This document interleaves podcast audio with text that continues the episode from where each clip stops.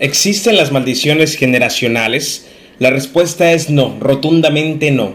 Muchos se basan en pasajes como Éxodo 25, 34, 7, Números 14, 18 y Deuteronomio 5, 9, y entonces afirman de manera errónea que hay que orar para romper dichas maldiciones. Pero encontramos más adelante en Deuteronomio 24, 16 que nos dice, los padres no morirán por los hijos, ni los hijos por los padres, cada uno morirá por su pecado. En Ezequiel capítulo 18 versos del 2 al 4 nos dice, ¿qué pensáis vosotros los que usáis este refrán sobre la tierra de Israel que dice, los padres comieron las uvas agrias y los dientes de los hijos tienen la dentera? Vivo yo, dice Jehová el Señor, que nunca más tendréis por qué usar este refrán en Israel. He aquí que todas las almas son mías, como el alma del Padre, así el alma del Hijo es mía el alma que pecare, esa morirá. Vuelvo a repetir, el alma que pecare, esa morirá. En los versículos 19 y 20 de Ezequiel 18 repite, y si dijeres, ¿por qué el Hijo no llevará el pecado de su Padre? Porque el Hijo, según el derecho y la justicia, guardó todos mis estatutos y los cumplió.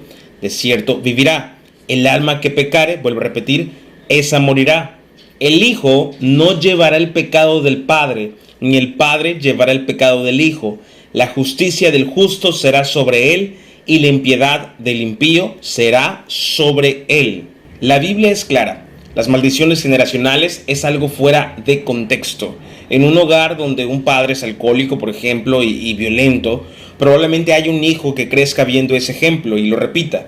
Pero esto no es una maldición generacional.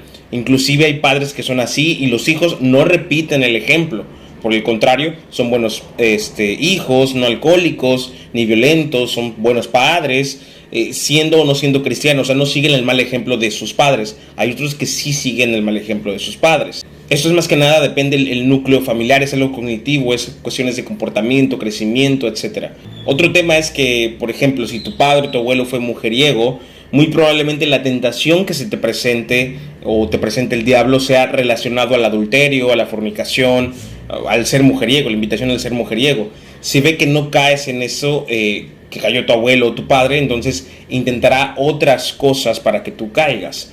Ahora, me gustaría recalcar lo que dice Romanos 3:23, donde dice que todos pecamos, por lo tanto todos estamos sujetos y destituidos de la gloria de Dios, estamos sujetos al pecado a causa de Adán y Eva tenemos la naturaleza de la maldición del pecado, pero cuando aceptas a Cristo en tu corazón, no existe maldición que romper, porque con Cristo toda maldición se rompe, todo se renueva. En 2 de Corintios 5:17 dice, de modo que si alguno está en Cristo, nueva criatura es, las cosas viejas pasaron. He aquí, todas son hechas nuevas, todas. Romanos 8:1 recalca, ahora pues, Ninguna condenación hay para los que están en Cristo Jesús, los que no andan conforme a la carne, sino conforme al Espíritu. Así que no hay maldiciones generacionales.